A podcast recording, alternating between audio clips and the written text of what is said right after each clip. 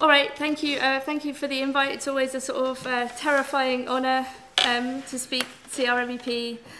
Um, as Peter said, this is part of a sort of forthcoming um, book, which is partly related to some of the work I did in my PhD um, with Peter, um, which was on the collective political subject and ideas of how to conceive of uh, collectives. Um, it's also more recently related to some work I've been doing um, in law Um, I'm currently studying law degree as well um, in relation to thinking about um, protest law and the way in which the law conceives as, of collectives as well. So I'm trying to put these two things together. Um, so as I say, it's a work in progress and uh, any comments would be really uh, welcome um, because I'm not sure that it, it sort of all fits together at all at the moment. Um, okay, but the focus of my talk um, today springs from um, two different conceptual approaches um, to a hopefully shared concern – That is how to think about collectives philosophically, that is to say, as a question of ontology, whereby social ontology is understood as part of a branch of general ontology, of which I'll talk about more later.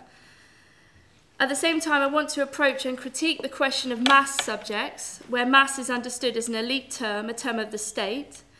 As Raymond Williams puts it in Culture and Society from 1958, masses was a new word for mob, and relates to the concentration of populations in industrial centres, workers into factories, and the development of a quote, an organised and self organising working class, a social and political massing. As Williams notes, mass as a prefix, as in mass democracy, mass culture, can be either an observation or a prejudice. Williams's famous claim that, quote, there are in fact no masses, there are only ways of seeing people as masses, makes it clear that to think in terms of masses is to, is to alienate our way of thinking collectives, of thinking collectively, um, such that, as he puts it, the masses are always the others whom we don't know and can't know. It is the same with the public, which includes us, yet is not us. Alongside my concern with thinking about the way in which philosophy thinks social ontology, whether it be Marx's description in the Grundrisse, late Sartre's description of seriality in the group in fusion, or Etienne Balibar's um, concept of transindividuation, I want to place Williams's insight into the concept of the mass, and particularly the public, as a mode of this mass, alongside critical philosophical attempts to analyse collectives. I want to argue that the use of the term public as an observation or a prejudice, to use Williams's identification of its ambivalent status as a concept, necessitates a conceptual understanding of the role of the public in contemporary political discourse, specifically that of the law, whose use of the term public order in criminal law and public interest and the public good in immigration law in particular is a far more relevant and pointedly used term these days perhaps than mass. Public order um, is a term tied up with the origins of the term police, from the Latin politia, from the Greek polis, and relates to policy, Police and public order in, are in a way then uh, more or less synonymous, yet the public referred to in law structurally operates in a different way, as if it referred to a real yet anonymous body. Um, so think about um, public order law. Um, I'll talk about this a bit more in a, in a minute. Public interest and the public good, in the legal sense, particularly used in immigration law, has, has also seen a shift in its usage.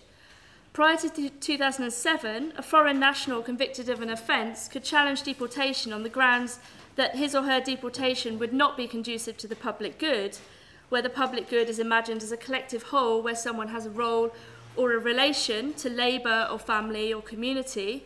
Um, again, problematic words in themselves, but from the standpoint of uh, um, maybe trying to, to stay in the country, they're quite useful. Um, since the UK Borders Act of 2007, however, if someone is convicted of, of an offence and has served at least 12 months, their deportation is, quote, automatically deemed to be conducive to the public good, and the Secretary of State for the Home Department is obliged to make a deportation order. Thus, the UK public becomes a direct proxy for the state, rather than a space where the population resides in whatever way. This, I'm arguing here, is what has happened to the idea of the public. Two opposing forces, each constructed by the state, are opposed the public good and the bad public.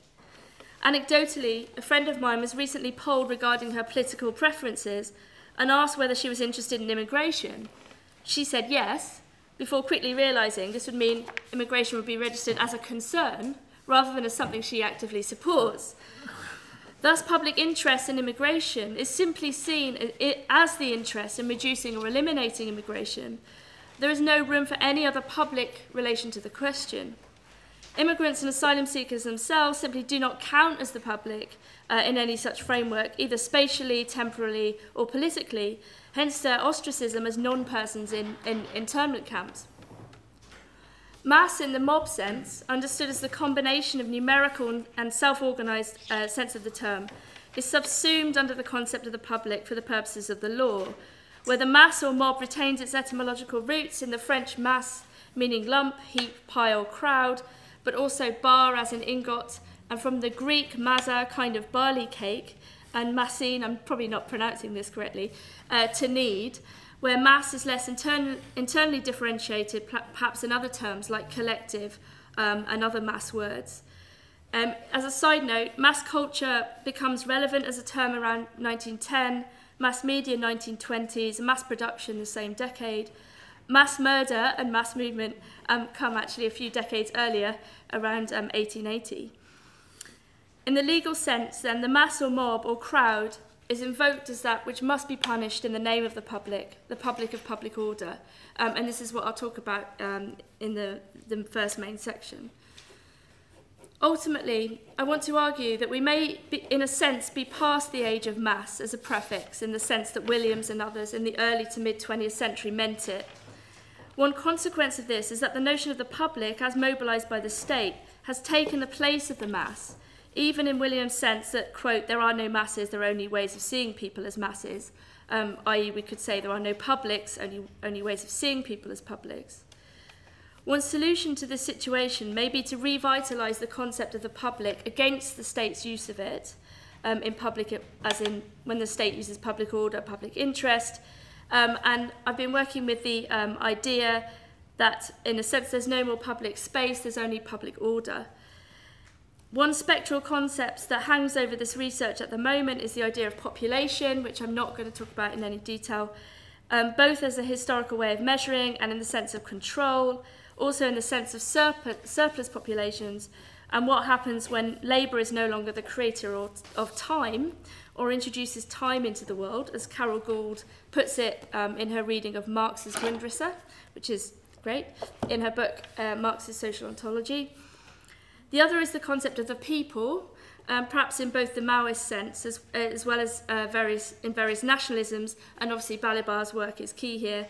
Uh, perhaps there are links to Peter Hallward's work, who can't be here, as well on the, on the will of the people. But for the time being, I'm just putting aside the, these questions of population and people and focusing primarily on uh, concepts of um, social ontology in the public.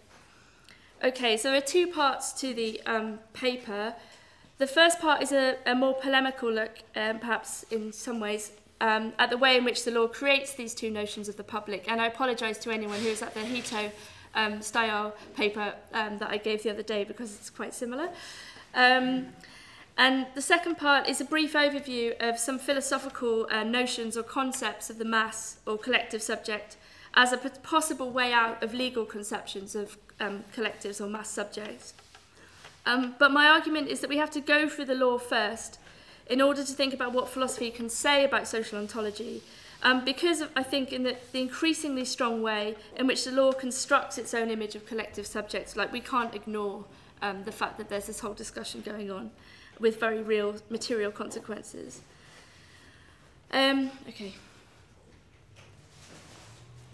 Initially, I want to briefly revisit Althusser's notion of interpellation as one of the kind of key ways that subjects are constructed. It's a kind of argument that lots of people know, um, and think about what he says in relation uh, to the law. And the way in which instances and institutions require and ensure the quote, the reproduction of submission to the rules of the established order and the reproduction of the relations of production e.g., the forms that which ensure uh, subjection, sorry, subjection to the ruling ideology. I want to focus particularly um, on the law in the 1970s ISA's essays and on Althusser's claim in a footnote that the law belongs both to the repressive state apparatus and to the system of the ISAs. Why is this important? If the RSA is singular, which contains the government, the administration, the army, the police, the courts, the prisons, and ultimately functions by violence, and the ISAs, plural, religion, education, family, the legal system, the political system, trade unions, communications, culture, overlap in the form of the law, then the division between the distinction that Althusser seeks to draw between the RSA and the ISAs, namely that one functions by violence and one by ideology, rather than the bourgeois notion of a public-private split, um, is important when it comes to thinking about the law. Of course, Althusser is clear that every state apparatus um, uses both violence and ideology, um, but the RSA functions in the first instance by repression, including physical repression, and in the second by ideology, whereas the ISAs function firstly by ide ideology and secondly by repression. So what about the law? Does it function by repression and ideology in equal parts? In the ISA's essay, Althusser claims that it is education which has replaced the church that occupies the dominant position um, in mature social formations. And I think we could maybe say that, that that's uh, shifted or changed, and I would put the law much more um, centrally than education uh, these days, but maybe that's um, speculative. Um, Althusser claims that school, having as it does a captive audience, uh, prepares and divides children according to roles, uh, and I think the law um, has a much stronger role in doing that in some ways. Althusser's claim that the category of the subject is constitutive of all ideology and that all ideology has the function of um, constituting concrete individuals as subjects is particularly relevant for any discussion of the law, as Althusser admits that it is legal ideology that most distinctively characterises bourgeois ideology. Althusser's famous example of interpellation, that of the policeman shouting, Hey, you there, gives life to his claim that individuals are transformed into subjects by hailing, or rather that individuals are always already subjects.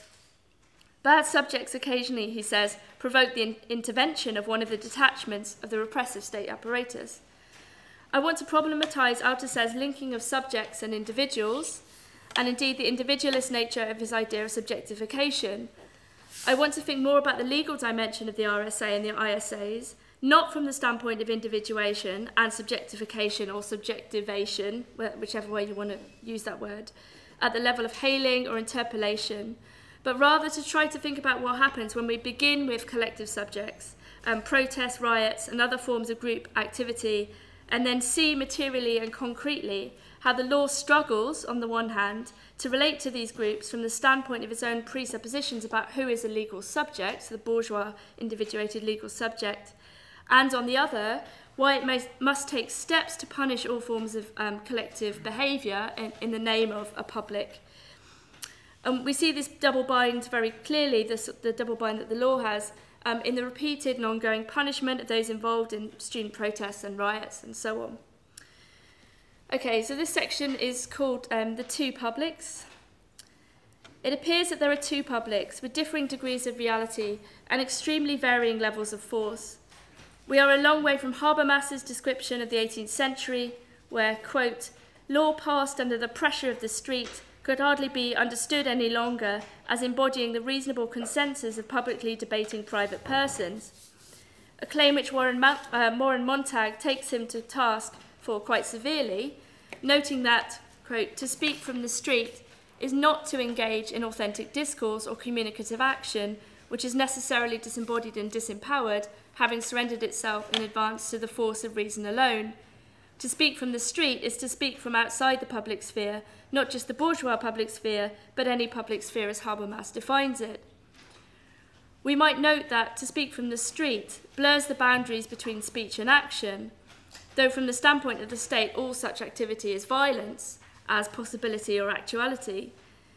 On the one hand, we have the public of public order, perhaps the public of public art as well, of the invariably right wing public opinion or on the side of public good, as in the immigration rules. On the other, we have people speaking from the street, occupying space, whatever's left of it. Um, the negative collectives mobilised around anti cuts agendas, for example, or against fee rises, or police violence or unemployment. The first public is non existent but omnipresent. The second public is embodied but constantly repressed. The destruction of the institutional form of the public sphere in the shape of the welfare state and its replacement by privatisation, franchising, etc., demonstrates something of the myth of the public as any kind of real body owning or sharing property or resources. Um, and there's a whole debate around the commons that we could go into, but I'm not going to talk about here. At the same time, um, there is the acceptable, the good public, the public of the public good, the one invoked by the state, in the name of the preservation of order. This is the mute, static, ideological public used against the mobile protesting public.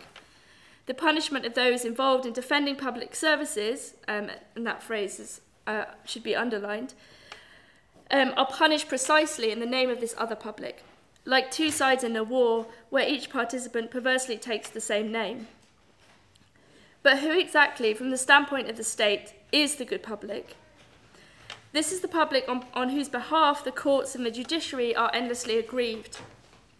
In the appeals following the long prison sentences for crimes committed during the English riots of August 2011, um, the Lord Chief Justice of England and Wales made very clear the separation between an always already shocked public and a shocking mobile public.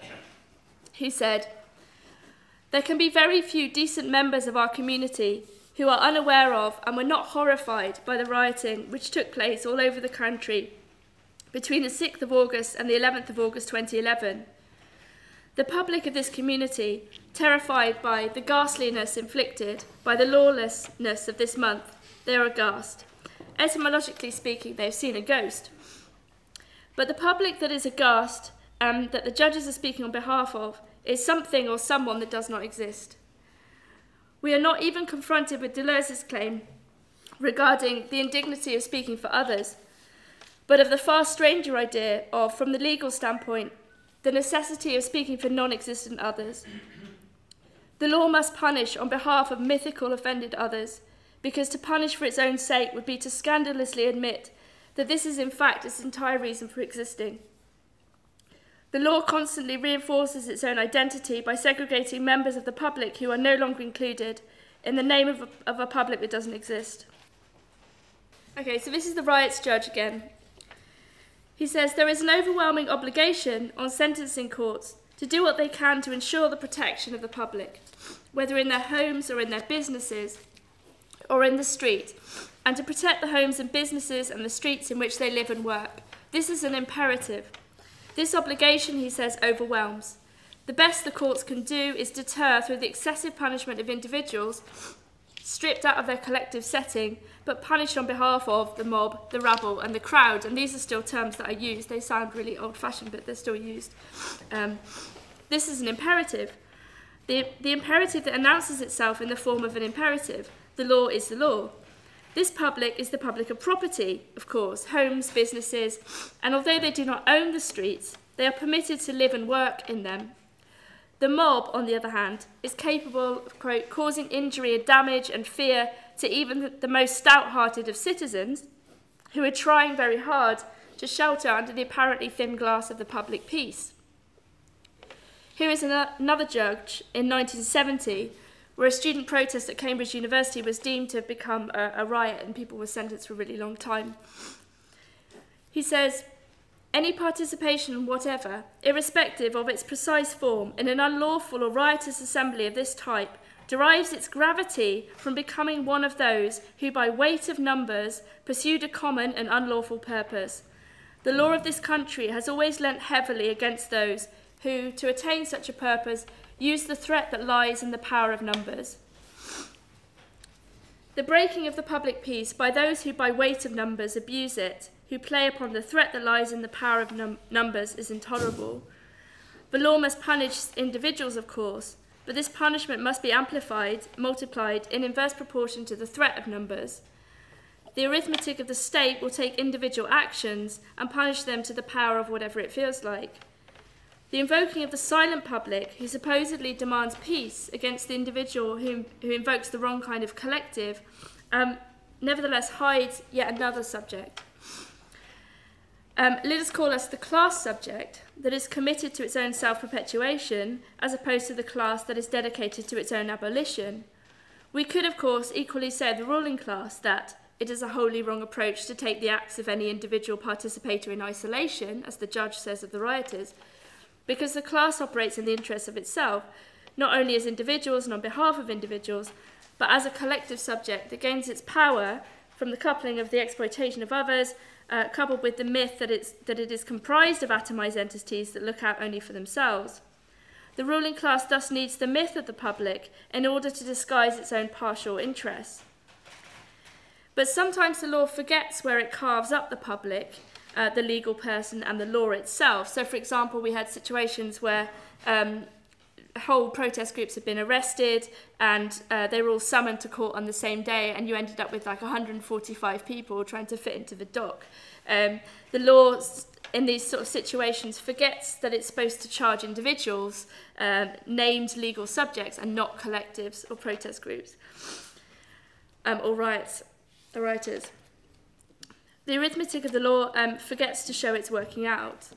The law would, of course, like to directly punish the bad public, the moving public, the public that self organises and uses public space in a way that is faithful to the original meaning of the word pertaining to the people, rather than as scared individuals scurrying alone through regimes of private property, businesses, homes, the surveilled streets.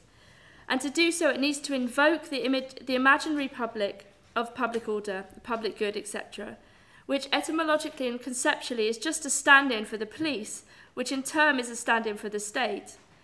The question raised here with the two publics and the concomitant death of public space and um, what we could see is maybe the collapse of spatial metaphors of the public, whether it be the bourgeois public sphere or anything else, um, is what is left conceptually as a way of identifying collectives that stands opposed to the state, um, who do not speak or act in its name.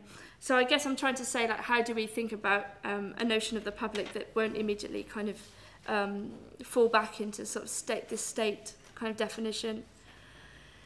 So um, the second main part really uh, is, is looking at various um, ideas around social ontology and a sort of overview of some philosophical notions or concepts of mass uh, collective subjects. Um, with the proviso that certain concepts, uh, in particular class, um, but perhaps also party, as in mass, class, and party, um, cut across um, this philosophical approach in, in rather uh, brutal ways um, and I cut across philosophy and politics itself. And so I can't really address this huge question basically about um, class, mass, and party and how this relates to philosophical notions of, of the collective. Um, except I'll talk a little bit about Balibar's concept of uh, the trans individual later.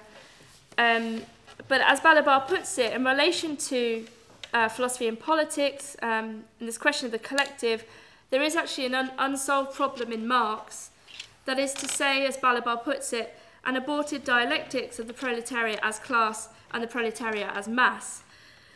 Um, suffice it to say that I'm in agreement with Balibar when he argues that um, from the late 19th century onwards, recognising the mass factor in history and therefore also the causal function of the imaginary and the unconscious, and think about the use of mass in Freud and Reich, um, was mainly the privilege, Balibar puts it, of either conservative sometimes very reactionary, including para-fascist political theories, or libertarian anti-political doctrines and moral currents. It is now a, a question for the masses themselves to practically control, regulate and understand the dialectics of mass ideologies and mass movements, of which they are constitutive parts themselves, both in terms of everyday experiences and in terms of abstract notions, which are a necessary condition for collective action.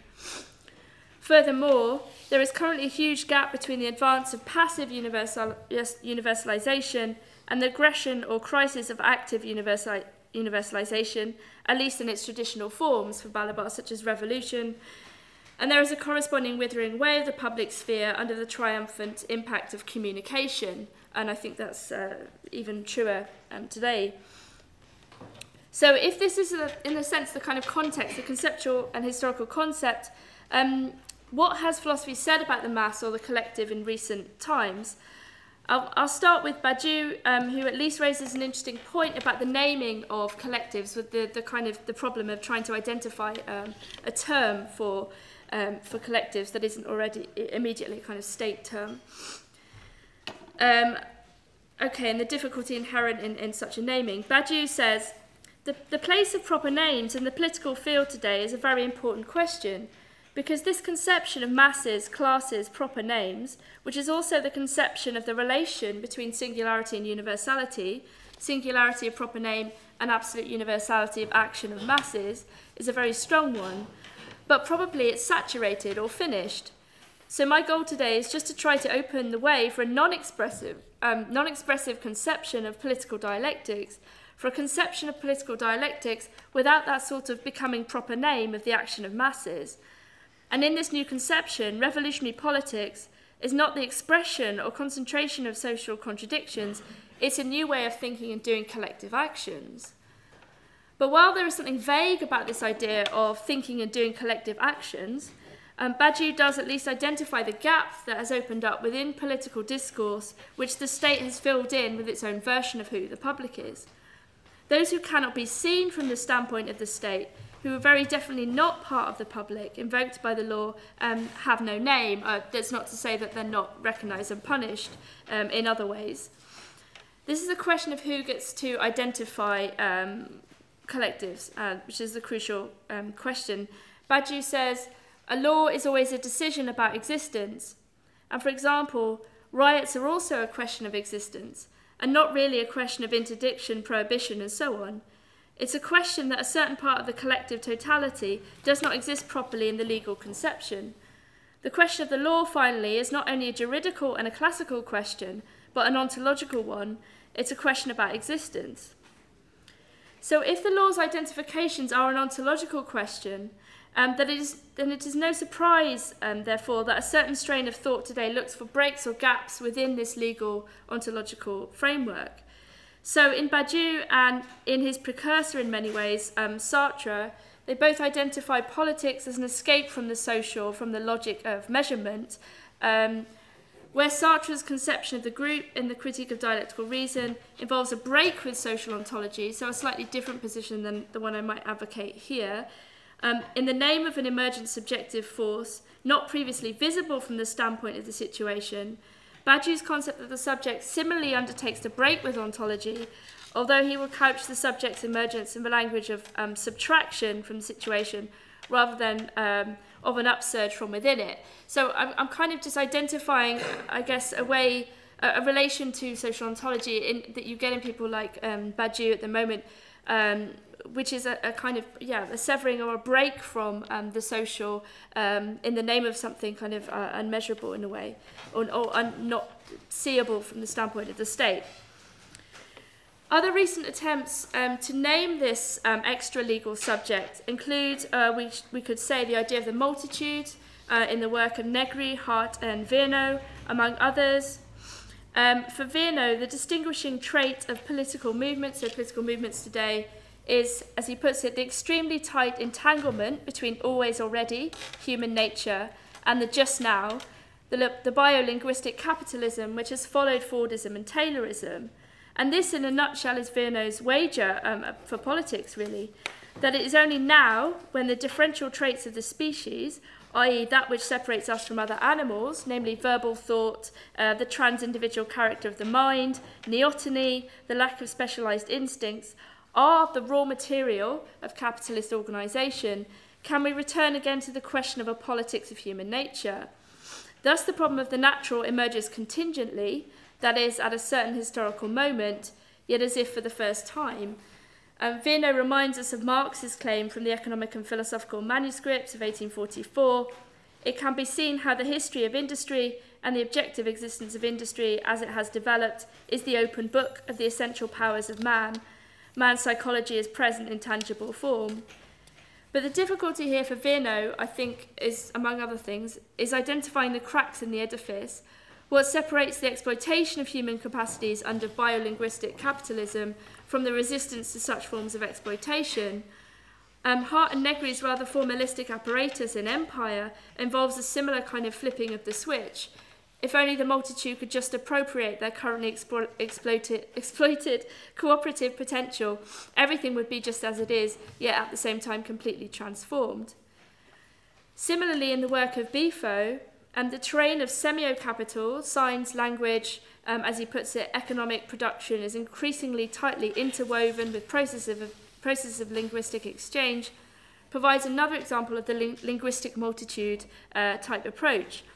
Our attention may be bombarded with information, lies, distortions, manipulations, fantasies, unkeepable promises, and so on, but it is also fundamentally a capacity that contains the possibility for publicness, for communication without manipulation.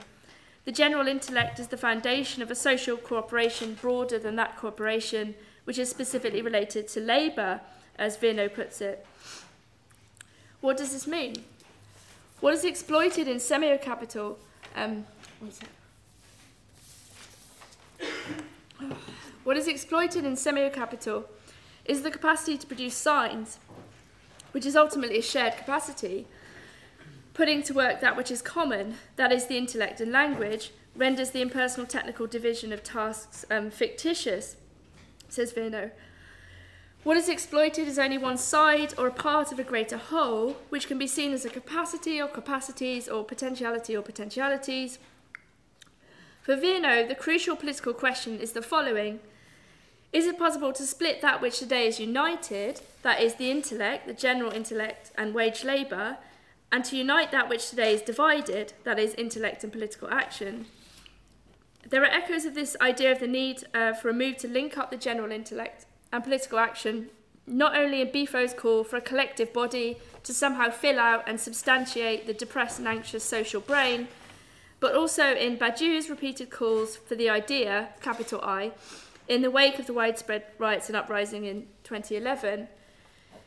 Badiou writes, the rebirth of history must also be a rebirth of the idea, capital I, the sole idea capable of challenging the corrupt, lifeless version of democracy, in inverted commas, which has become the banner of the legionaries of capital, as well as the racial and national prophecies of a petty fascism given its opportunity locally by the crisis, is the idea of communism, revisited and nourished by what the uh, spirited diversity of these riots, however fragile, teaches us. But where this idea comes from, the general intellect, new political movements and configurations from elsewhere, and the social brain, is a tricky question. There is a sense in which older models of resistance in the form of unions and the refusal of work have been fractured or reincorporated by capitalism in the form of the expansion of what work itself is. The multitude in Virno, Hardt, Negri and others at least tries to capture a mass subject of potentiality that doesn't divide cleanly between those in paid work and those without, among other things, which is why they, they replace class with multitude partly. For Virno, the very resource um, being exploited in semio-capital or info work, the capacity to communicate as such, is also the place where resistance and a new model of democracy can emerge. As the public sphere and the form of the welfare state, civil discourse or collective space is more or less completely eviscerated and replaced by privatisation, vested interest, overstimulation and securitization, Virno sees hope for a non-state run public sphere in the form of a collective linguistic and communicative capacity as such.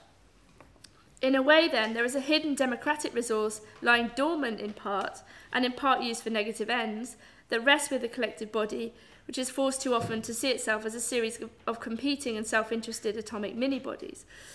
We can see all too often and too easily how language, the material of semio capital, can be made to proliferate dangerous stories, weapons of mass destruction, and to create infinite frames for the most deadly modes of action, the war on terror, the war on drugs. The tendency for semio capital to demand the excessive proliferation of signs in the mode of advertising slogans and hollow appeals to drives can create the feeling that even talking about semio capital and immaterial labour and related concepts is part of the production of semio capital itself, or at least not, not at all as antagonistic towards it as we might be hoped. Um, nevertheless, this identification um, by the multitude people um, of what we could call collective alienation um, usefully returns us, I think, to a perhaps older and somewhat unfashionable way of understanding what we mean when we say um, social ontology. Um, and here I want to sort of just look briefly a little bit at Carol Gould's um, work on the Grundrisse um, from the late 70s, um, which she argues should be understood as Marx's uh, most philosophical work um, and also a little bit on Balibar's conception of the trans individual. In Gould's ontology of both real individuals and real relations, where relation and individual are to be understood as inseparable terms, she attempts to extract from Marx an implicit metaphysical theory of the nature of social reality, a social ontology that performs a synthesis of philosophy and social theory. Gould's thesis, with, regard to the role of the individual and the community, aims to demonstrate that the limited ways we conceive of these entities in opposition to one another is a result of the specific way these forms exist under capitalism, such that we need to think beyond their current me meanings to ascertain and overcome the apparent dilemma of Marx's simultaneous uh, presentation of the self-realization of the free individual and the full realization of the community, um, just to say that they, they're not in opposition um, ultimately. Uh, this is also a historical claim. As Marx puts it in the Grundrisse, the more deeply we go back into history, the more does the individual, and hence also the producing individual, uh, appear as dependent, as belonging to a greater whole.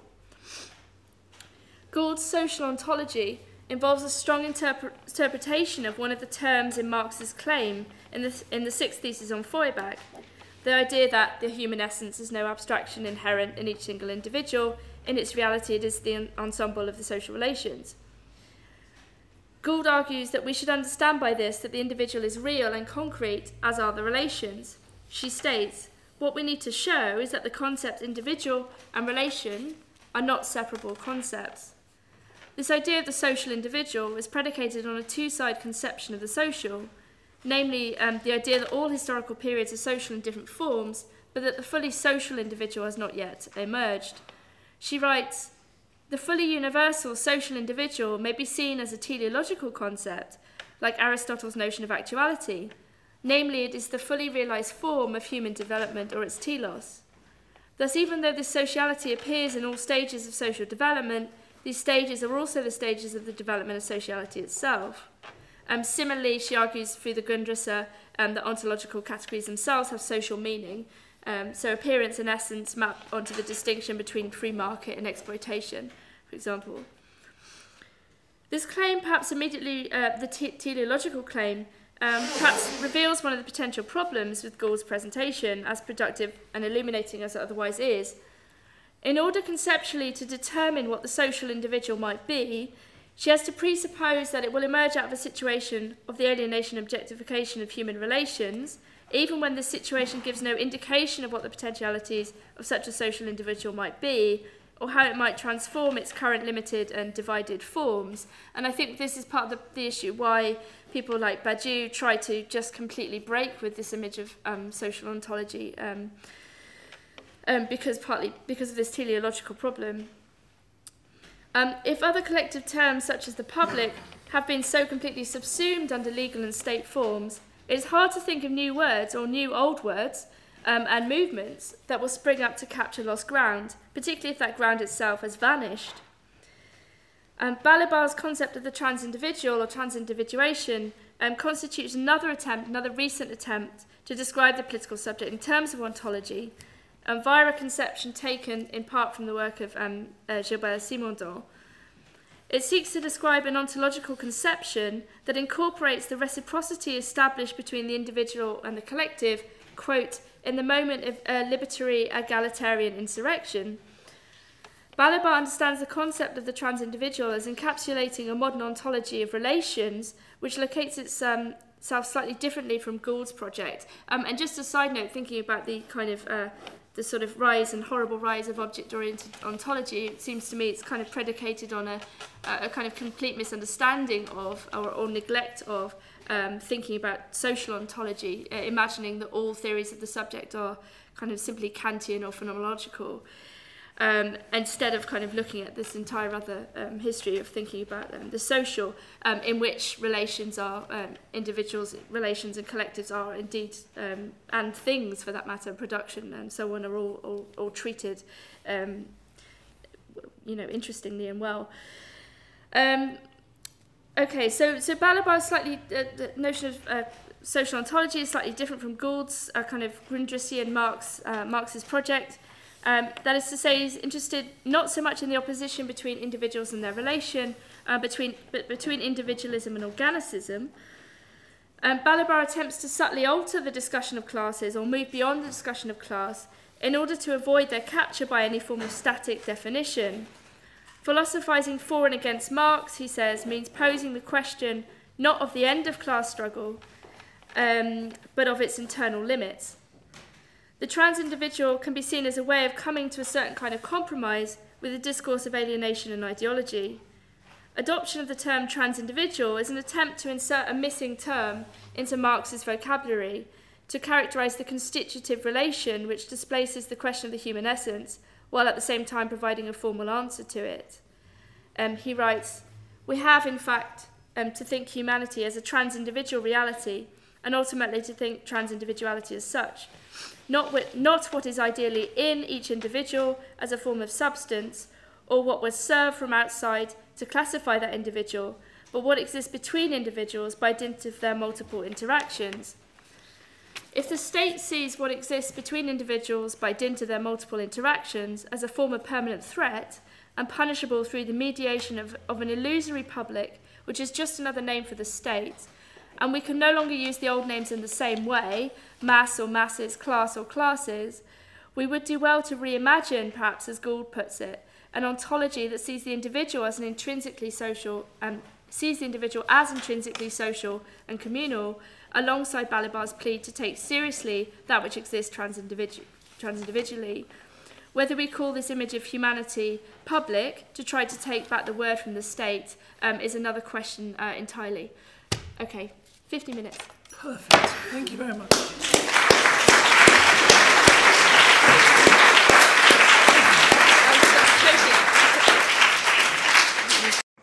Okay, we'll take about 45 minutes for discussion, depending on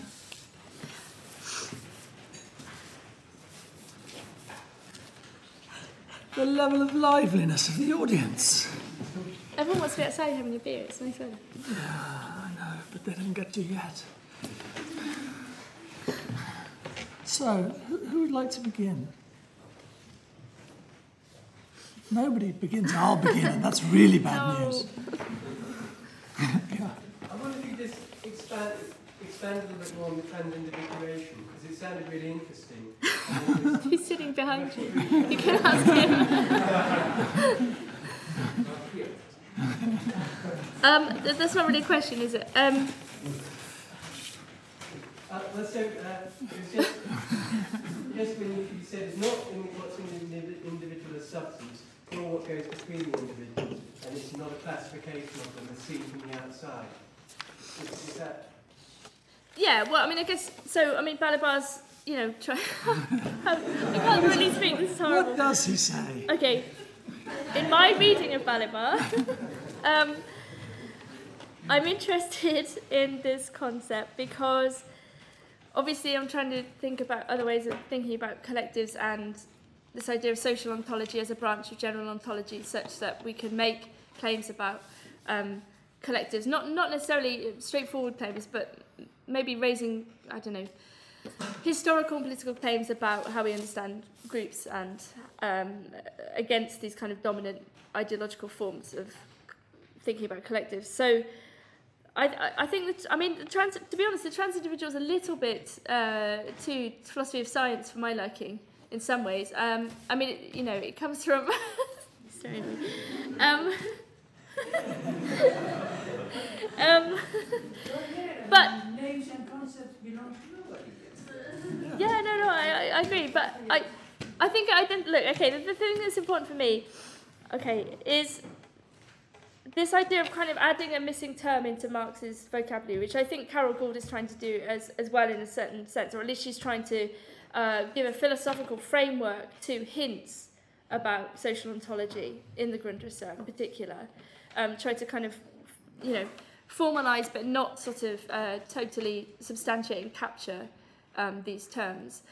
Um, so I guess you know it's this idea of um, thinking about relationality that isn't just pure relationality. So I suppose you know I mean this endless uh, stuff you get in object-oriented ontology where they just list things, you know, like a fly on a, a stone or a you know broken coat hanger or whatever, um, as this idea of you know everything being kind of this sort of ontologically flat in a way.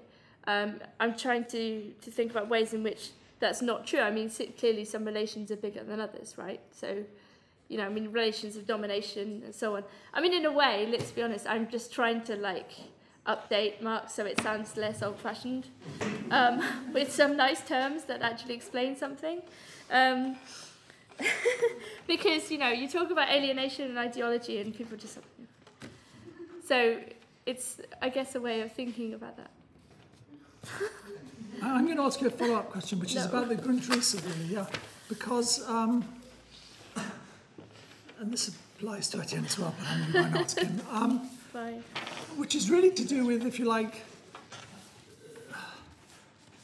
the current status of the Grundrisse, and particularly this dimension of the Grundrisse within the, you know, the Yeah. more recent, the more recent Marx literature. Um, and in particular,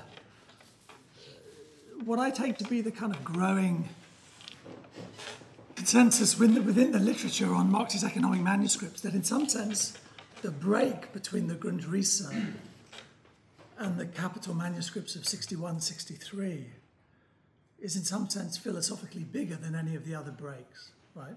So, although we, we, we were, you know, we were educated into this break concept by Althusser around the 44 manuscripts, you know, uh, and the claim was then debated and largely refuted. The current literature really does see a big categorical break between the Grundrisse and the um, the capital manuscripts. And one thing that it, one reason for that, I think, is that um, the part of the Grundrisse that you're drawing on and that Carol Gould draws on is, in a sense, a continuation at a higher level of the discourse of the German ideology. That is to say, it's the discourse uh, of a trans-historical basis for materialist conception of history and concepts that belong to mode of production, right? And it's an attempt to, if you like, ontologically ground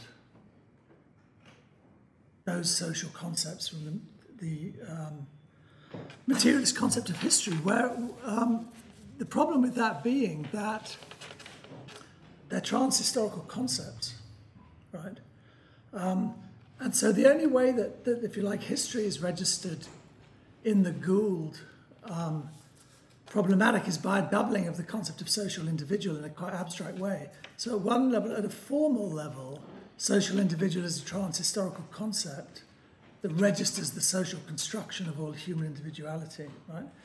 But at another level, it's this teleological concept which requires fulfillment, right? The sociality which requires fulfilling, yeah?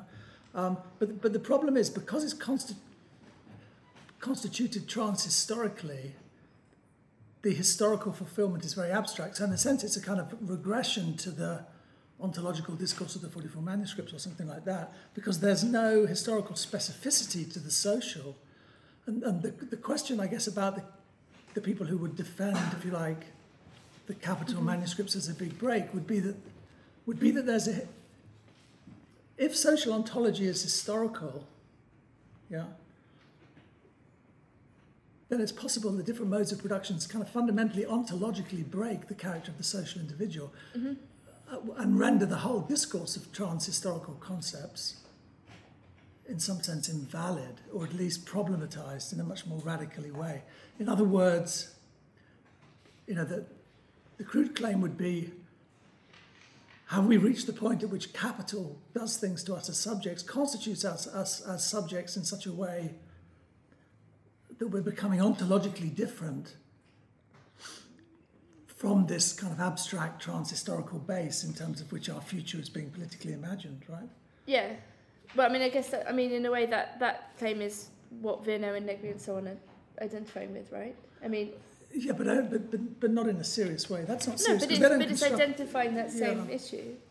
Yeah, but what they're doing is they're, they're simply immediately ontologizing a political discourse without any theoretical construction of an ontological argument, right?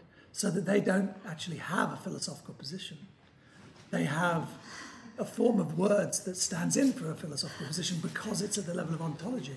But they don't have an arg- they don't have an ontological construction. Whereas what you're, you're what you're doing is you're you know trying to do it through the ontological discourse, right? Yeah, I mean, I think okay, I agree with you to some extent, which is why I why I you know raised that concern about the teleological direction of the, Yeah. you know, the, the, the unfolding of the social individual.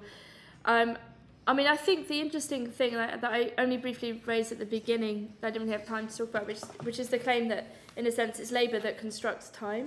Yeah. So, I mean, one way out of this to answer your question would be to say, well, you know, then you'd have to start looking at the way in which labour constructs time, whether that's still the case, um, and in which, and then in which sense, how do, you know, how does this concept of time relate Yeah. to the historical development of social individual? So it would be that that way round. But then you'd probably say, well, isn't that what capital does? So Well, I mean, because what the literature on capital says is that, that capital constructs time. yeah, right. Labour constructs time insofar as it's part of capital. Right, sure. Uh, But I guess if you want, I mean, given that I'm looking for any tiny way out, then it's it might be that. It might be to say, you know, labour, you know, or the lack of labour constructs, you know, time, which itself constructs history, which itself bears a relation to.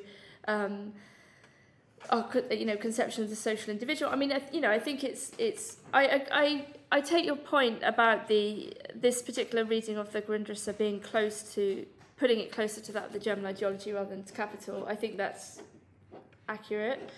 Um, I but at the same time, you know, as a sort of weird Marxist humanist, I don't necessarily have a problem with that. If you see what I mean, like I, you know, I would defend those claims in the German ideology and in the Grundrisse. I mean, I think,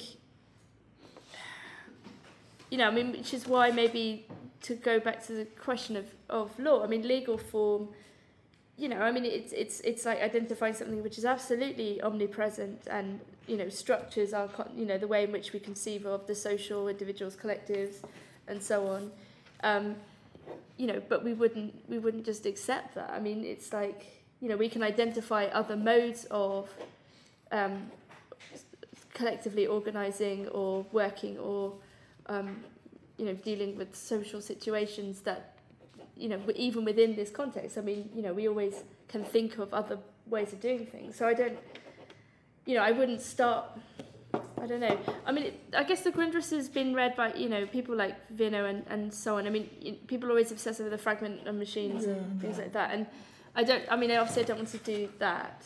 Um, but nor do I want to accept that kind of argument that we can only think from the standpoint of capital or something like that. I think the law. I mean, the law doesn't only think that. Do you see what I mean? I mean, even hmm. Yeah. Pashukanis or someone who will argue that the law, you know, legal forms map onto, you know, capitalist forms. He doesn't. They're not absolutely, you know, Yeah, synonymous no, no, but I mean, that's what Marx says in the Grundrisse, that how do you explain that it's Roman law? How that's like weird. How come Roman law turned out to be capitalist law? That's Yeah. But I mean, English and Welsh law isn't Roman law. I mean, so to be really, really specific, I mean, it's it's actually you know doesn't ha- share many of the same principles. So it's actually like quite odd, and it does use all of these, as I say, really like seemingly archaic terms like mass mob, you know, uh, crowd, in in this way. Even though there's loads of people running around trying to do crowd psychology, telling the law that's completely wrong. But so it does have an ideological function, you know, that dates back, you know, for a long time, and obviously the way in which English and Welsh law works in terms of precedent rather than principle means you just have this kind of huge pile of, of the law which which does kind of constantly use these old old Yeah, yeah. terms because it can't move on in a way. Okay, more questions, please. Passive audience, please become active. Yes. Oh no.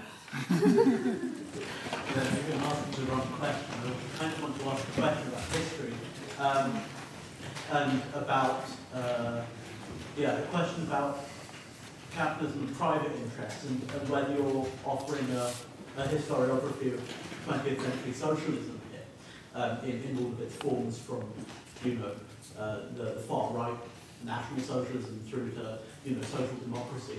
And, and the question of the, the state as an owner of capital.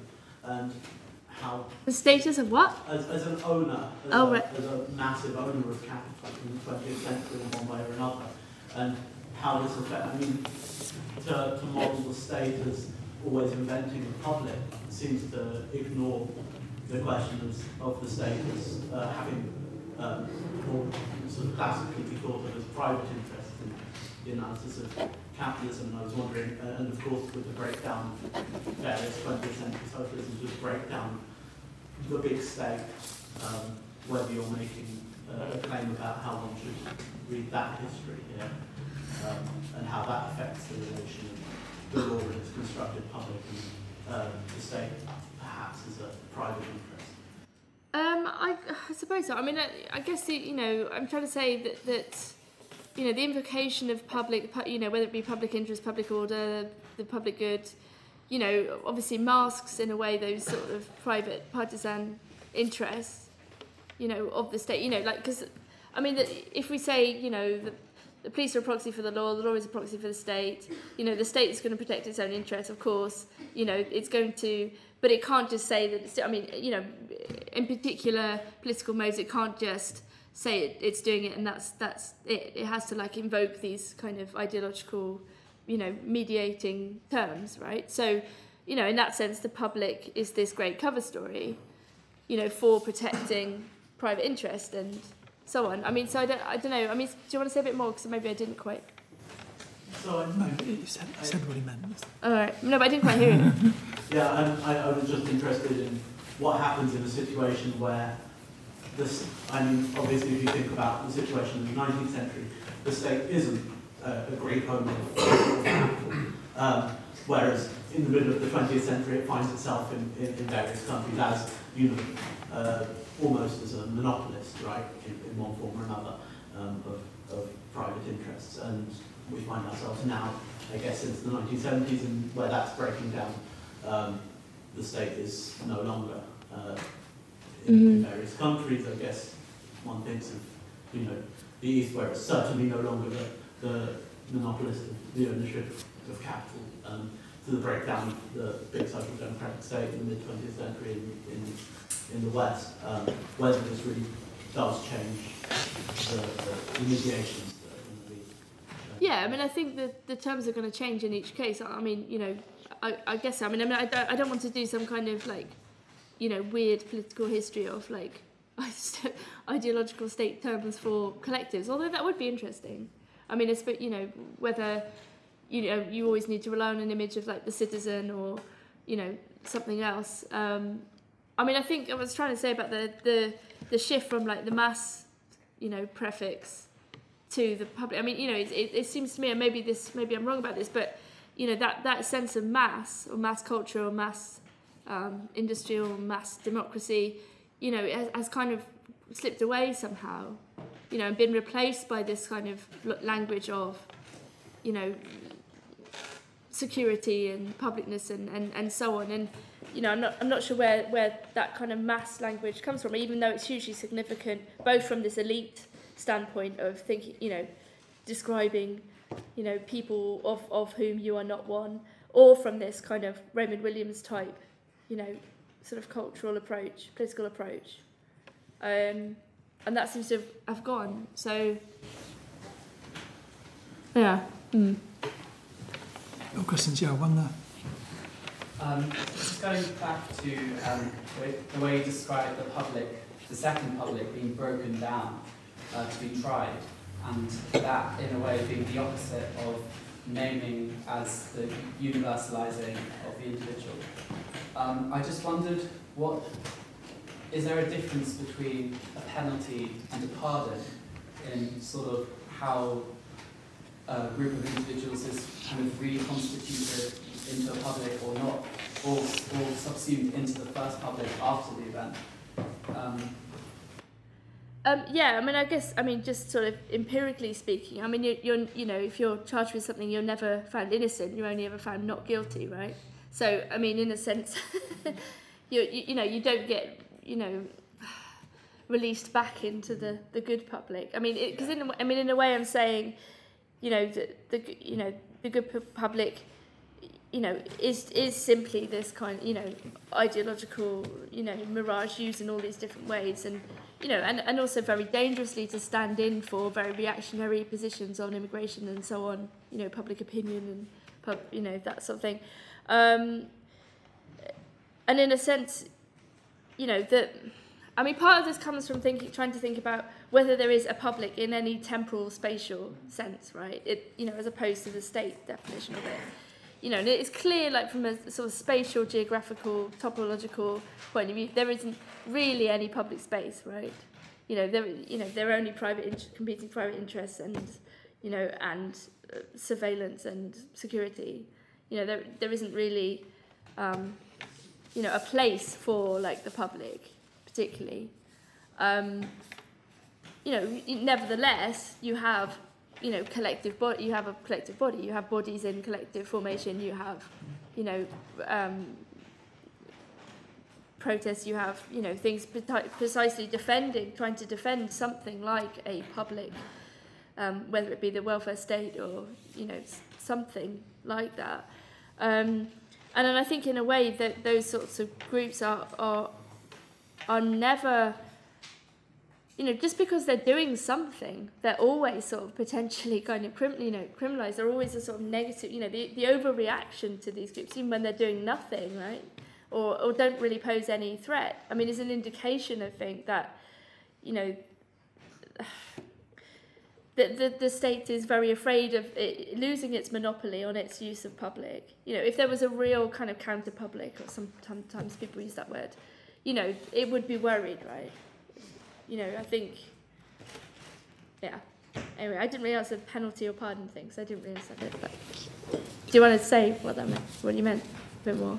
Well, I just, I guess, my question was, you know, in the instance of a pardon, is the, uh, the, the, the subject reintegrated into the first public, or does she continue in this embodied public?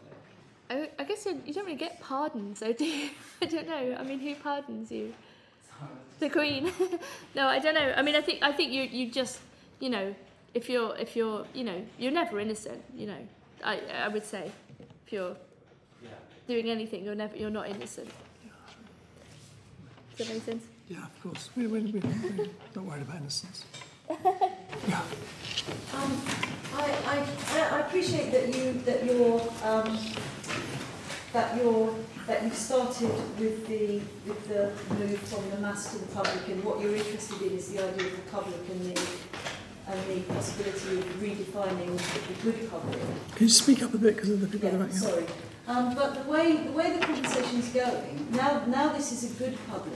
I mean, and, and in the beginning you said we, we're doing this, or another way of describing what you're doing is looking for um, a, a, a conception of an extra legal collective political subject. But the way the conversation's going, the, the, the only way that extra legal collective political subject can be defined is if it's a, a collect, an extra legal collective political subject that pits itself against the state. And then you, then you can't seem to take account of examples of, you know, might say, a really good example of the formation of a collective extra legal political subject was seen in the women's movement.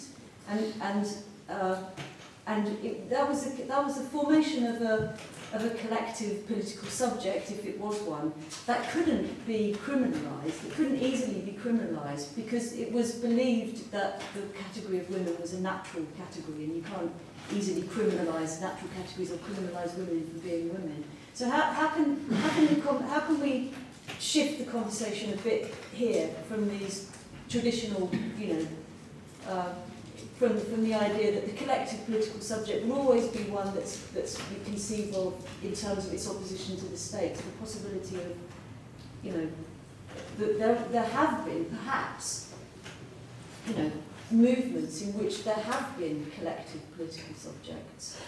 Yeah, I mean, I, t- I totally agree with that. I mean, I, I, I mean, I'm not, I'm, tr- I'm not trying to sort of discount kind of, um, you know, the, like kind civil rights type type movements at all. I mean, I, you know, I think, and obviously, what usually happens is, you know, the the radical opposition end of things gets taken out by the state, right? So you know, you kill the Black Panthers, you kill, you know, you kill the leaders, you arrest the, you know, you, you arrest people, you charge people, you kill people who have the, the more radical end of those demands, which would be those that put them in direct confrontation with the state. And I mean, you know, I'd say the rest at Greenham Common and so on. And you know, and I would say definitely ideologically, the attempt to uh, and culturally to, to kind of sort of depict the women's movement as something kind of, you know, grotesque, you know, something kind of uh, unattractive and da da da. I mean, definitely a kind of ideological weapon. You know, definitely something that happened as as an attempt to kind of demonize a particular group. You know, and and, and you get this kind of splitting of, you know, oh, you know, women who aren't feminists on the one hand and women who are, and, and feminists have become this kind of, you know, demonized category in a way. Um, whether they're criminalized as, as well, you know, that, you know, does ha has happened at various points. And I think, you know, I mean, obviously to be truly kind of, uh, you know, in full confrontation with the state would be to identify the state as patriarchy, to overturn it as patriarchy, to establish something completely different. I mean, it, you know, I think the fact that you you get kind of, um, you know, inadequate responses to some of these demands, like, or let's say incomplete responses to some of these demands. So, you know, maybe a dim diminution of sexism, or at least laws brought against sexism in the workplace, or, you know, you know, some move towards modes of gender parity. Um, you know, it doesn't mean it's over, if you see what I mean. You know, I wouldn't say that any of those formations are like are over, and they're not they're not incompatible with thinking about this collective political subject more generally at all. Um, you know, if anything, they com they comprise it. Yeah, but it, when you say, you know, and of course it is true that the state takes out the radical elements, but that, but we can't begin with the presumption that, you know, to put it in the terms that were used in the 1970s, that patriarchy could be completely explained via capitalism, because because for, for a lot of the women in the women's movement, it wasn't capitalism that they were fighting against. It was something else. It was in their homes. It wasn't, you know, they, they, they, they, they were fighting a battle, um, you know, that, that you know, there, there were plenty of radicals, if you like, who weren't the kind of radicals identified by the state as those who needed to be taken out. Um, no, sure, but I mean... Suggesting there might be a model there, for, mm -hmm. for mm-hmm. something, for an unfinished revolution, Yeah, no, no, I mean, I think, I think I think that's right. I mean, you know, yeah. I mean, I, I, I agree. I, did, I didn't, you know, particularly, you know, think, try, I, you know, at an earlier stage, and, and when I put this all together in some big horrible thing, you know, I will like talk about these things as well. You know, civil rights and, and, and feminism as well, of course. But it's just, you know, I suppose even in those situations, like the identification of something like sexual harassment or domestic violence, you know, a, a collective subject is identified um, you know, even strategically for a moment, you know, it's like we are, you know, we are the people who formerly suffered individually, who have identified a collective problem, and we come together under its banner and, and you know, work to, to change it. And I, you know, but I don't think that's, yeah, no, but it, I mean, A, that's an unfinished revolution, if you like, and, and B, uh, you know, again, I wouldn't say that it's incompatible with thinking about, I guess, social ontology more generally. You know, I mean, I guess the issue is, you know, some of what I'm saying is, is, is pitched at too high a level of abstraction in a way because it's not, you know, it's looking at the law as a structure and ontology as a structure and trying to say. You know, let, me. Are you going to answer my question for no, me? I'm going, I'm going to rephrase the question, which is, what's the relation between, if you like, the political self-constitution of collectives yeah. and social ontology? Discuss. um, no more than four minutes. Well, okay. I mean, it, you know, I do think this question about what you name yourself, right, is the important one in a in a way. Like, you know, if you, this is what I'm saying about there, there being a kind of, you know, peop, lots of people are, philosophers are identifying this gap, you know, this in, inability to name, you know, collective groups or collective formation, political formations you know, and and maybe that's partly a problem of political self-constitution in a practical sense. Like, what do you what do you do when you have you know when you have a group you've identified maybe a problem. So I think, for example, there are lots of negative collectivities in the sense that groups identify a problem, right, and are con- are you know con- constituted around that problem and seek to kind of abolish the problem or to, to reform the problem or whatever. Um, you know, the same would go for like the anti-cuts movement. You know, there isn't a positive, um, you know, uh, kind of political collective in a sense at the moment. You have a, a, a shared uh, um, kind of grievance, you know, right, righteous grievance, you know, where people are identified by their specific relation to um, cuts, let's say, and the, the in, impact they have on individuals and groups. But it's like turning that into something else, you know, which is why people like Badiou attempted to say, well, it doesn't come from what you can see, it comes from elsewhere, right? You know, that's you can't talk about, you know, what what's there, what the state sees, because yeah, that's what the state sees. You know, it's not measurable in that way. Um, you know, I think, but I think any sort of worthy social ontology, one that has a, a discussion, description of relations, um, in particular, relations between the social individual and groups and so on, would be flexible enough to, you know, allow for, you know, whatever political self-constitution of collectives, the naming of that emerges. You know, I, I, I'm not trying to set up a kind of, you know, static, you know, framework whereby there's only one, you know, route through this kind of morass, and it would be this particular social social formation. You know, I think historically that's been the problem in a way, that that it, that's to talk of the mass or the class or the party even, you know, to, is to try and fill in that that gap. Yeah, question there and then down at the back, yeah. Can you speak up? Sorry, it's got a. This is kind of related to what you were just talking about, Nina. Um, but I, I, I guess one of the problems of identifying collective subjects uh, is like is painted out for us uh, in precisely how the law tries to think of the public Yeah. uh, and where it falls down uh, in doing that. So if we think of um, courtrooms where the public that the law is acting in favour of actually come and meet it uh, as either the defendant who has already kind of failed to be a good member of this public or the public gallery who have to be bound by contempt of court laws uh, lest they kind of act out and show any kind of emotion or even jurors who uh, as members of the public participating in the law constantly have to be reminded to not act as people and uh, take this clinical kind of approach. To the role that they're playing. Um, like the, it, it's clear where this like um, collective subject falls down uh, there, um, but if if we want to kind of outline a, kind of a, a collective subject that doesn't um, petrify the kind of actions and emotions that uh, people have, like how, how do we get that um, in trying to draw some kind of and draw some kind of ontology? Um, yeah, well, I, I guess that's the, que- the question. Um, I mean, I think yeah, the the to go back to the, I mean, the courtroom. It's it's really interesting. I mean, you know, like the the the, the, the public gallery is, is banned, as you say, by by all these things, and you know, I mean, we're seeing a, a sort of trend to, to in a way to kind of removing that dimension, right, with the move towards kind of secret courts and and so on. You know, such that the public, um, even in this very limited role it has, doesn't really get to uh, participate any longer. Um, yeah, and I, I mean the same would go for, for trials without without jury and that kind of uh, move towards that where the jury is like you know possibly one of the only you know places where the you know E.P. Thompson talks about this all the time. You know the importance of the jury, jury system. You know because otherwise without a jury, you know what do you have? You just have the law. You know it's I mean you know re- regardless of the decision that juries make, right in particular cases, and it's true they cannot you know, they can't really ask about the context. They can only look at the facts. You know, the law is obsessed with with facts.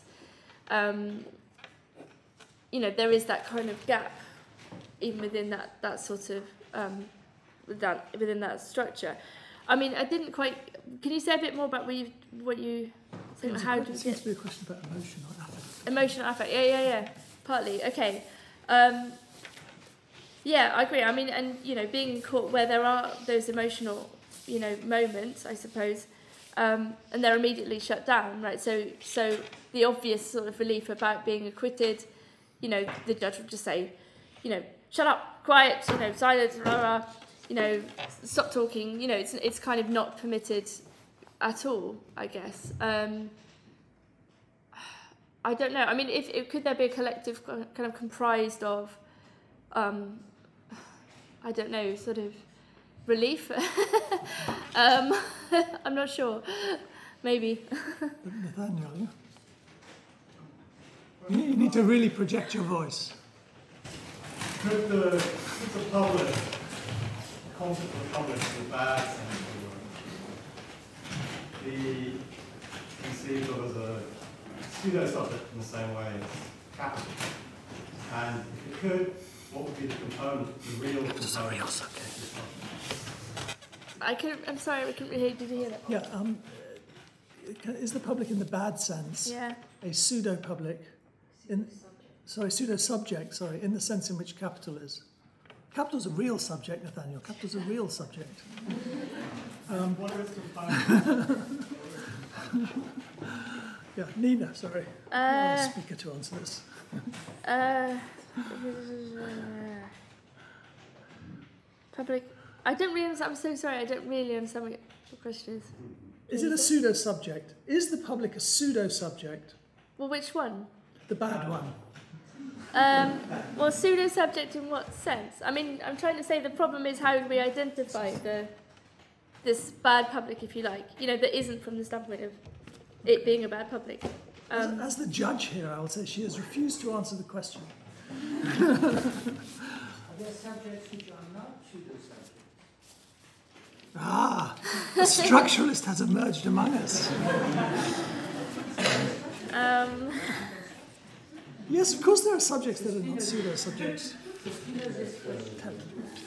um, of course, there is. I will not say anything about trans individuality, but I, there we discussed about quasi-individuality, pseudo subjects. Yeah. What about So them? w- when you see subjects which are not pseudo subjects, and they're not, they're, they're lacking something or they're adding something. That's what subjects are, Etty. Things which are lacking things and adding things. That's what they are. Yeah, I guess. I mean, Maybe it's a, it's a, it's a, it's a silly remark, but. no, sure. I mean, I think. I think we. Subject becomes a mystical uh, uh. Yeah, but I think I think the issue is if you simply have process of a subjectivation or interpellation, you know, then you then you kind of neglect like the collective dimensions, whether they're ideological collectives or you know other ones. If you see what I mean, you know, it perversely becomes kind of quite individualistic, and that, you know, of course, that's exactly what I don't want. You know, I want to talk about the social individual. Huh? You speak so Oh, fast. so sorry. Alda, she's saying Althusser's theory of ideology is individualistic. Althusser's theory of ideology is individualistic. Very much so. Yeah. But, uh, uh, uh, but uh, um, it's, uh, it's unaware of its uh, uh, uh, uh, Yes, extent to which sadly. Yes. And it always already takes it for granted that there exist individuals who after that are, uh, or after that in sort of uh, fictitious uh, temporality, of course he's eloquent, and Judith Butler has commented, has commented uh, about that in topological terms, uh, about the fact that the little stories concerning the interpretation of individuals as subjects or into subjects are of course uh, um, circular in a, in, in, in, in, in a sense. But to admit that doesn't change anything to the fact that you uh, presuppose something called the individual. Which, which, and I agree with Peter, I mean, that's a sort of methodological individual. No, no, I was, I was merely saying more loudly what, uh, I was merely saying more loudly what Um, Nina said. I think I think it's more kind of politically and methodologically honest in a way to to talk of, about individuals and social individuals than it is to talk about subjects. I think, you know, I'm not that interested in subjects as an end result of interpellational processes. I think you know they're they're ideologically problematic for me. You know, I, I'm not really interested in finished pro- products. because I don't, you know, I really think that, you know, uh, I mean, whatever personality or individual, you know, is completely uh, incomplete. I mean, it's it's so one-sided. You know, we're not we're not anything in that sense. If you, if you're interested mainly in subjectivation, I'm not that interested. I just said I'm not that interested in it. I would agree with that. I Good. I would very much agree with that, and I, I would, of course, uh, uh, uh, defend the idea that uh, any uh, uh, uh, consideration of, of, of a subject in fact must uh, uh, uh, refer to uh, uh, processes or moments, not only processes, processes, moments, uh, uh, events maybe of uh, uh, uh, uh, subjectivation. And the consequence is, uh, it seems to me, uh, that uh, uh, uh, any subject is, is, is, is a quasi-subject. Whether you look into the direction of the uh, uh, uh, individual or you look into the direction of the uh, uh, uh, uh, collective. Okay, but I mean, I guess I would prefer the term individual methodologically because it, it doesn't. Nasty it's- critique of my own master. because I mean, it, you know, in, individual in a way pres- presupposes very little. I mean, it's a, it, it's in a sense a kind of quantitative judgment about the boundaries of an entity. I mean, you know, and you could say something like, you know, the individual uh, in different modes of production is a very different thing. I mean, there's no. I'm not talking about any kind of fixed, you know. Um, quality or, or essence or anything like that. Whereas I think the, the discourse around the subject will always tend towards, you know, individualism will always tend towards, you know, the idea of subject as a, as a kind of uh, product of a process, where I'm more interested in the process and the relations, you know, where, where individual and social are just very blank, empty terms for these relations in a way. Forgive me if I abuse of the, of the floor.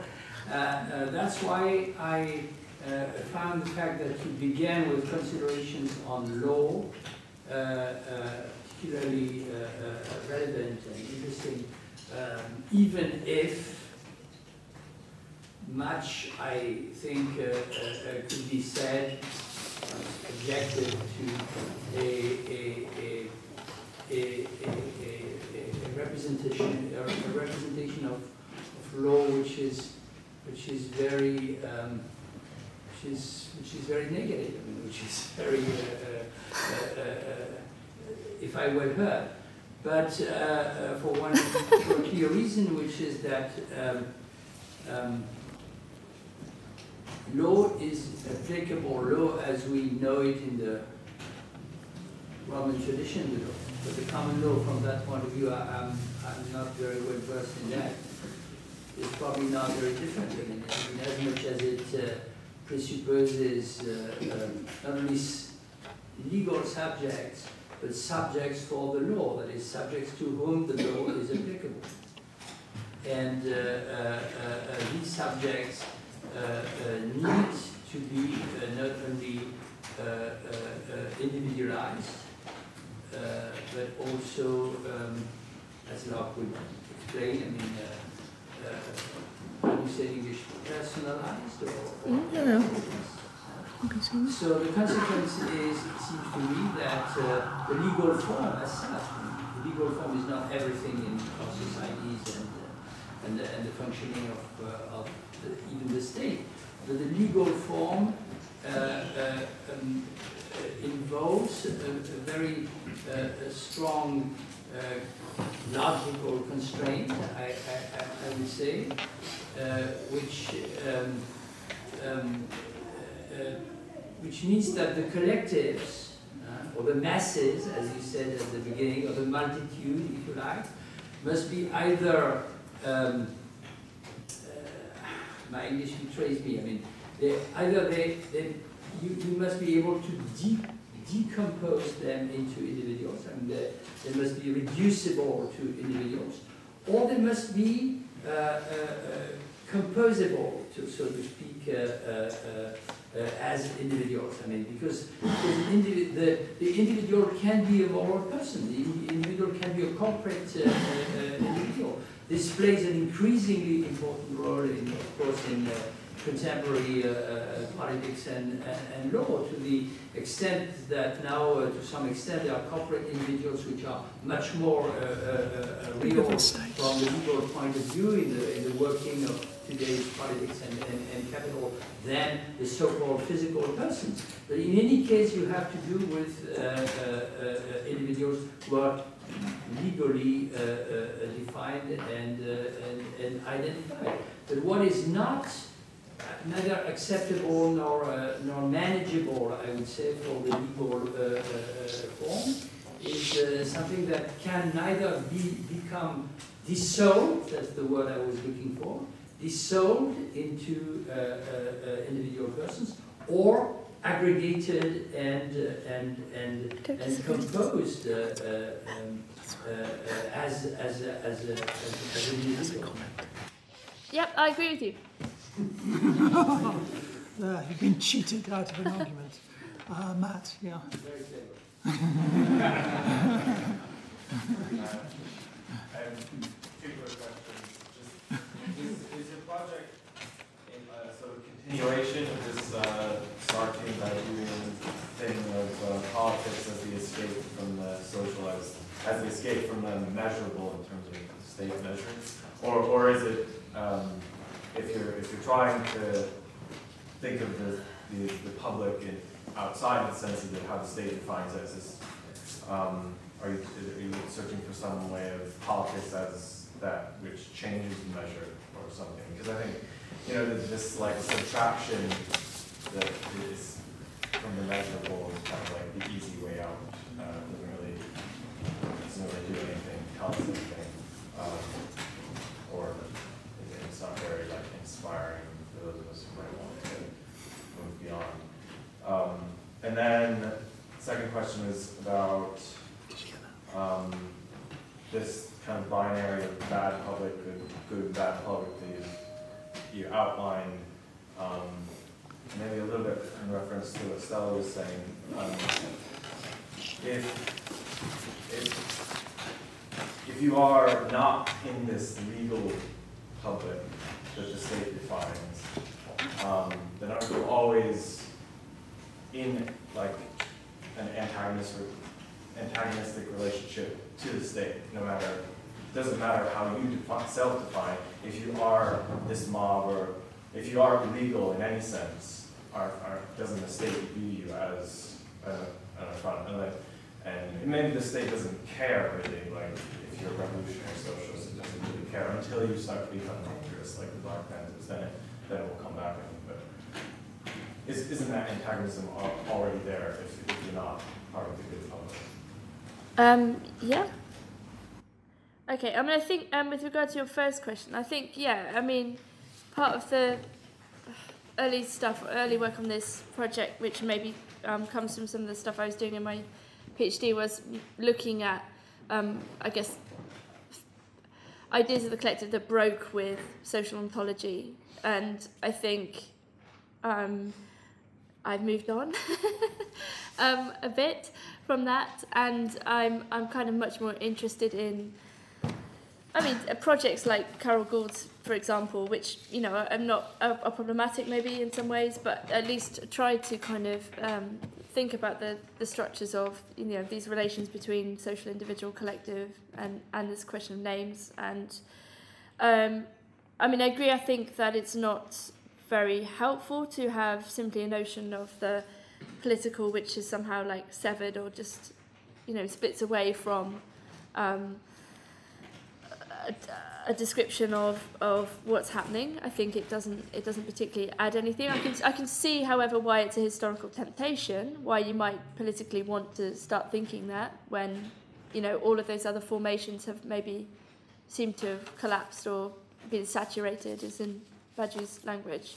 Um, yeah, and, and, and perhaps, you know, with the, the kind of multitude type approach, maybe there's this, it's too fast to identify this kind of ontological image of capital and the sort of linguistic relation to capital, and therefore the, like, the, the, the escape from it somehow lies within that set of capacities. Um,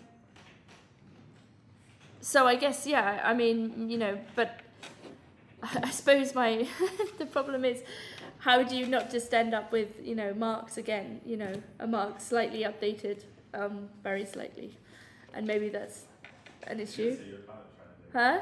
You, you did say, say that you, you were. Yeah, well, I, I mean, I, you know, I don't know. I mean, I think, uh, you know, maybe the the kind of the danger of maybe overplaying the legal dimension is that it it's maybe a a way of not talking about economics in some ways, although it also is a way of talking about economics, but it's a kind of way in. I mean, I'm, I'm more at the moment using it as a kind of criticism of, you know, those theories that, you know, just seem to neglect completely that um, the, that the law that the law and the state has control over these notions in a way. You know that, that we don't just get to like come along and say, "Hey, here's a nice new notion of the public," you know, which a lot of people, you know, a lot of people want to do because it's you know there's a clear absence of the public in many you know in, in all of these older ways, whether it's the bourgeois public sphere or whatever. Already, kn- you know, so people just come along and say, right, let's let's reclaim, reclaim the public. Um, and I think you know, I mean, your second question about whether I didn't quite get it. Whether, whether we're always, if you're if you're not a good, you know, I mean, the good the good public obviously is, is, doesn't exist. So I mean, if you're not, but what what was your question? Sorry, about okay. antagonism. It was like whether you're always on the side of Well, if, if you're not, I mean, a law-abiding citizen. Yeah. You're in an, kind of in an antagonistic relationship to the state from the perspective of the state. yeah, I would say. I mean, uh, yeah, in a sense, I'm not, uh, you know- without getting too ontic. I mean, uh, Until it recuperates you, like until it says that civil rights movement, you can do that, but Black Panthers are just gonna murder you. right, We can take yeah. one last question because we're running out of time, and it's that. I just wanted to answer your question. Oh, yeah, that's excellent. Good. Answer the question. Thank you. I understood from your talk, no one is in like the good public because it's like an empty space, and so if not being in the good public means you're in antagonism with the law, does that mean every all individuals are in antagonism with the law? Yeah, I mean, I'd say potentially. I mean, you know, I think, um, I mean, the other the, the other side of this in an empirical sense would be maybe to look at things like you know surveillance and you know like why, you know, if if really people were so kind of like passive and and insignificant, you know, there wouldn't be mass state surveillance. There wouldn't be infiltration of even the tiniest of like you know vegan collectives or whatever. Do you know what I mean? You know, like I think, you know, whether there's a real threat there.